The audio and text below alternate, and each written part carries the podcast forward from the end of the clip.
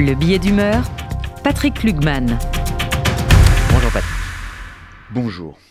Chaque avocat en prêtant serment devrait songer au mot prémonitoire de Louis XVI à Malzerbe, son défenseur. Votre sacrifice est d'autant plus généreux que vous exposez votre vie et que vous ne sauverez pas la mienne. Ces lundi et mardi, le tribunal de Paris regorgeait et débordait d'avocats. S'il y avait sur toutes les travées de la salle de soins tant de robes noires et de mines sombres, c'est que l'audience n'était pas ordinaire. Dans le box comparaissaient deux avocats et non des moindres, maître Xavier Nogueras et Joseph Cohen-Saban. Il leur est reproché d'avoir fourni dans un dossier des pièces d'une procédure étrangère permettant de disculper leur client commun, un important trafiquant de drogue. Le hic, c'est que ces pièces, si importantes, s'avéreront être des faux. Les avocats se trouvent donc poursuivis avec leur ancien client pour violation du secret et complicité de tentative d'escroquerie.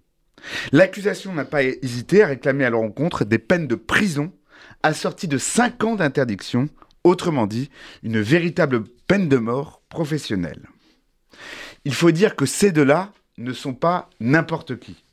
Au barreau, au barreau, Jokoen Saban est un pilier et une vigie. À 69 ans, c'est un plaideur aguerri qui aura laissé à la robe ses plus belles années et sa santé.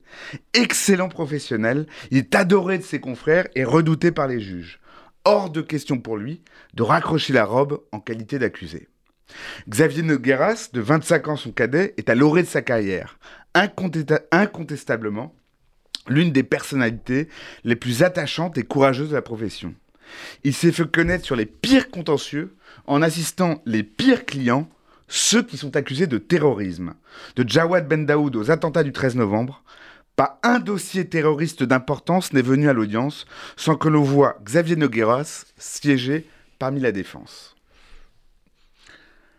Comme chacun de mes confrères, je m'efforce de ne jamais oublier que l'avocat a deux ennemis, son client et l'habitude. Je ne, minimise, je ne minimise rien de ce qui s'est passé. Produire un faux reste pour tout avocat un cauchemar et une hantise. Si je ne connais pas le dossier, je connais pour le pratiquer ce redoutable métier fait d'urgence permanente, d'exigences contradictoires, qui s'apprend sur le tas et se comprend sur le tard. Bien sûr, cela n'aurait jamais dû arriver.